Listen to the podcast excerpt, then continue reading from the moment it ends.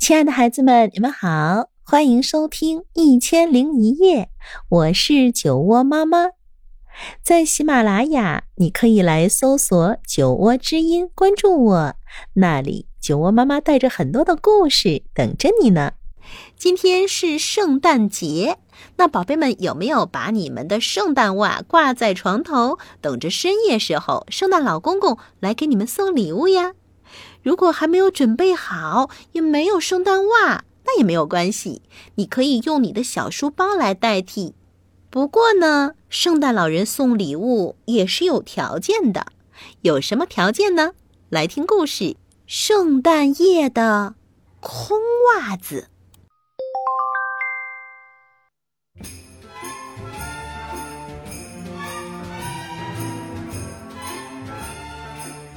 这是圣诞夜，韦斯顿夫妇很兴奋，就像他们的一对双胞胎萨姆和查理一样。双胞胎虽然叫这样的名字，却都是女孩。萨姆叫萨曼莎，查理叫夏洛特，但人们从来不叫他这两个名字，而是一直叫他们萨姆和查理。他们也一直是双胞胎。都出生于七年前的六月二十一日仲夏日。不过，他们不光生日相同，长得也一模一样。当然啦，真正爱他们的人完全能看出两个人的不同。Sam 总是把头发编成漂亮的小辫子，查理的腮帮子上有一道小伤疤，形状像一把叉子。然而，作为两个小孩子，他们实际上差别太大了。在圣诞夜，这令人十分担心，因为萨姆一直表现非常好，而查理呢？啊，怎么说呢？我们就别遮遮掩掩了，因为这其实就是我们的故事要讲的。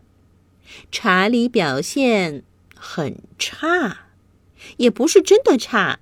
呃，可是你知道的，呃，就是特别淘气，不肯听话，三天两头啊发脾气，不喜欢百分之百的说实话，但是特别喜欢吃糖，喜欢吵吵闹闹，一玩起来就玩疯了。当然啦，爸爸妈妈仍然非常爱他，就像爱 Sam 那样。因为爸爸妈妈总是那样的。可是，举个例子吧，老师发现查理让人烦恼，因为他在学校特别淘气；隔壁的邻居讨厌他，因为他在家也非常淘气；小店老板一点儿也不喜欢他，因为他吃了店里的好多糖，却很少花钱买。总之。现在是圣诞夜，一家人像往常一样看了《圣诞精灵》，别提有多棒了。然后爸爸给他们读了《圣诞前夜》，真是非常好听。还有《圣诞怪节》，那就更精彩了。接着，妈妈坐在钢琴旁弹琴，让大家唱《圣诞老人进城来》，像往常一样唱到。他知道你表现是好还是坏的时候，每个人都忍不住朝查理这边飞快地瞥了一眼，因为这确实让人担心。圣诞老人肯定知道查理这一年都做了一些什么，但是像往常一样。当夜色渐深的时候，孩子们把袜子挂在床角，在烟囱旁给圣诞老人留下一块肉馅饼、一个橘子和一杯葡萄酒，然后就很兴奋的要上床睡觉了。这时，查理对爸爸说：“爸爸，你说圣诞老人今年会给我带礼物吗？”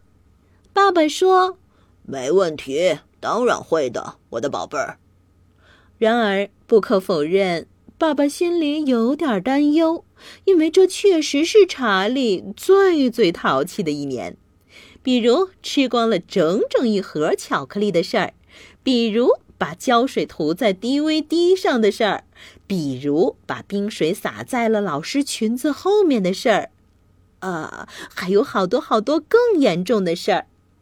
然后爸爸妈妈也早早的上楼睡觉了，因为他们听说过一个故事，说有一家的爸爸妈妈很晚没有睡觉，结果竟然在楼梯上跟圣诞老人撞了一个正着，圣诞老人匆匆的跑掉了。他们只好赶紧自己把孩子们的袜子装满，以弥补圣诞老人的仓促离开。所以在十一点十分的时候，爸爸妈妈换上睡衣，关掉电灯。虽然他们说悄悄话，一直说到半夜，但至少他们知道，圣诞老人可以不受打扰的完成他的工作了。当然。圣诞老人正是这样，在凌晨一点一刻左右，他从西班牙来到英国，心情别提多愉快了，因为他已经离家很近了呢。他迅速地从肯特军出来，赶紧在伦敦派完礼物，加速飞往萨福特。乖孩子萨姆和淘气的查理就住在那里。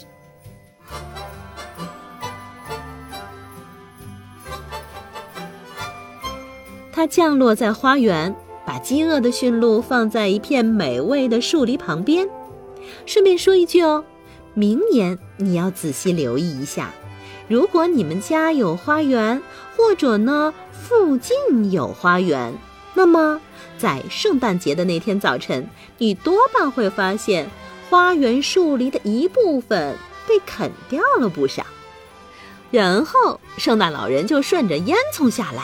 进入了客厅，他掸掉身上的灰尘，悄悄地经过爸爸妈妈的房门，然后进到了双胞胎睡觉的房间，装满了一只袜子，让另一只袜子完完全全的空着。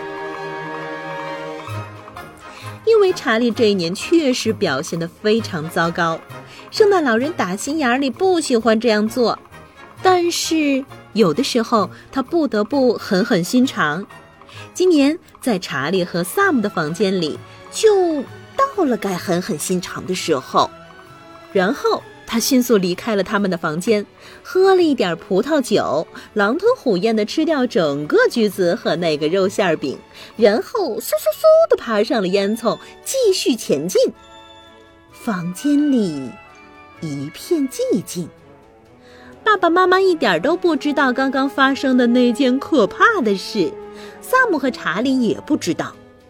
一只袜子轻飘飘、空荡荡的挂着，另一只袜子沉甸甸的摇晃着，装满了各种奇妙的礼物。整整三个小时，没有任何动静，甚至老鼠都一动不动，还有。狐狸、猫头鹰、獾也一动不动。接着，很偶然，就像命运的安排一样，在凌晨四点钟的时候，逃去的查理醒了。他看了看自己的床角，发现，嗯，一只超棒的、鼓鼓囊囊的袜子。因为，呃，你知道吧，圣诞老人刚才看的不是很仔细，而且查理和萨姆都睡着了，你看不到萨姆的辫子，也看不到查理腮帮子上的伤疤，所以他们看上去，哎呀，彻彻底底、完完全全、百分之百一模一样。结果。哎呀，结果结果就是灾难性的。查理看到袜子，简直是心花怒放。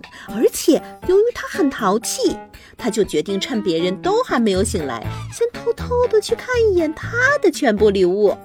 可是就在他往床角爬去时，他扭头看了一眼姐姐的床，然后就发现了那只空空的袜子。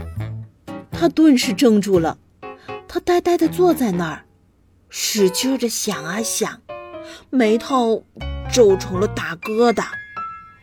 因为谁也没有真正用心地注意到，查理虽然很淘气，却深深地爱着他的姐姐，而且有时他淘气的真正原因也是想让萨姆高兴。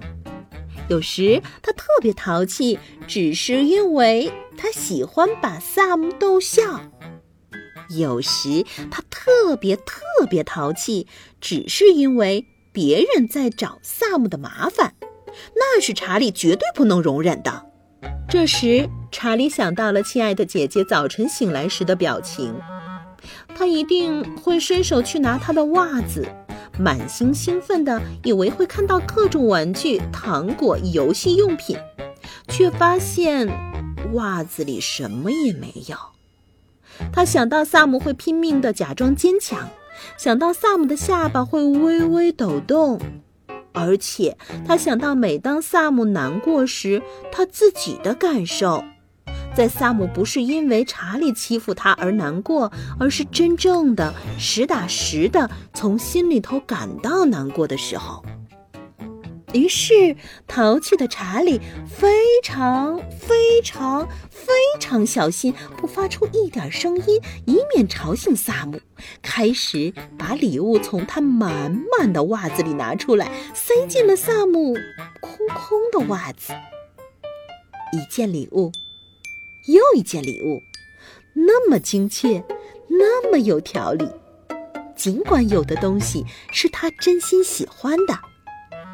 最后，两只袜子都装了一半，两只袜子里礼物的数量完全一样，因为有一半总比什么都没有强多了。等查理完全确定两只袜子都一样了，他才放心地舒了口气，回到自己的床上，又一次进入了梦乡。一切又恢复了宁静，在家里。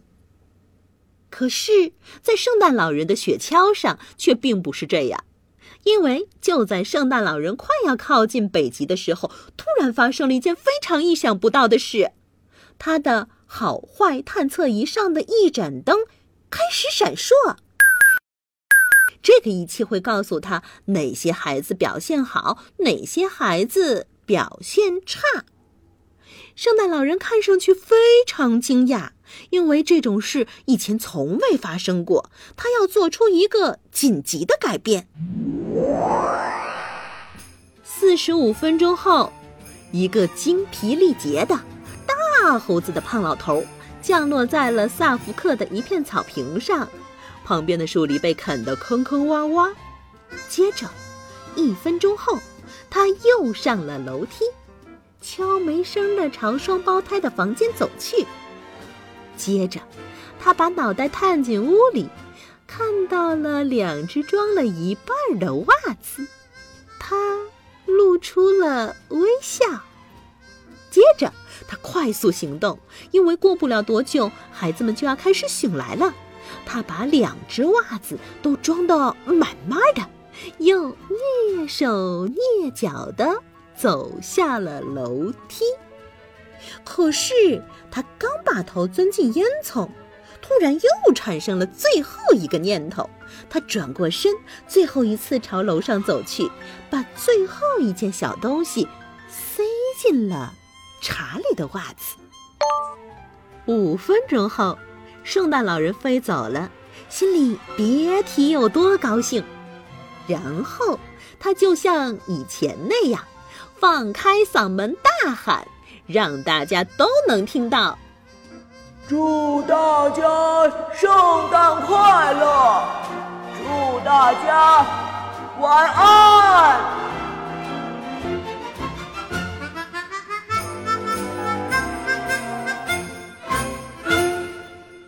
这还真让乖孩子萨姆醒来了。他朝自己的床角看去，果然不出所料。发现了一只装的满满的袜子，然后他怀着一点点担忧，扭头朝淘气的查理的床角看去。哦，谢天谢地，他看到妹妹的袜子同样装得满满当当。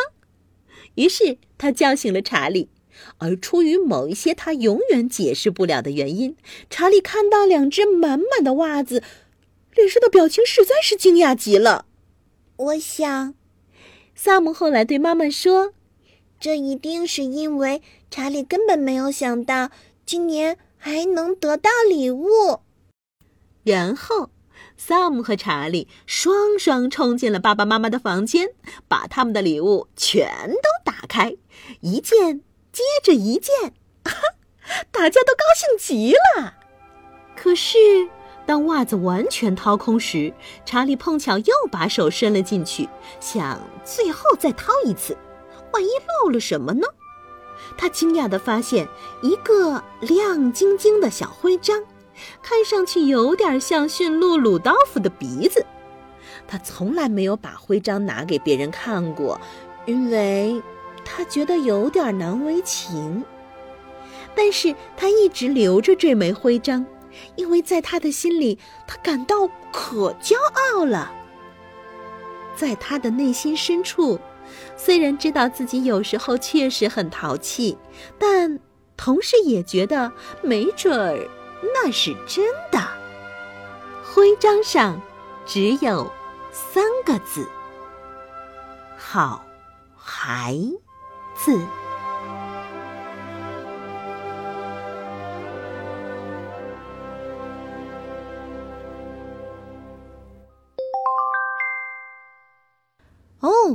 原来圣诞老人会有全世界每个孩子的表现记录呀。好孩子就会有多多的礼物，坏孩子就只好得到一只空袜子。那么，你觉得什么样的孩子就是好孩子，什么样的孩子是坏孩子呢？在故事中，虽然查理还是那么调皮捣蛋，但是为什么圣诞老人会在最后一刻送给他一枚好孩子勋章呢？那么，你觉得查理是好孩子吗？为什么呢？这些问题呢，都可以在故事链接的留言处来告诉酒窝妈妈。好啦，在这里呢，酒窝妈妈再次祝所有的宝贝圣诞节快乐，晚安喽。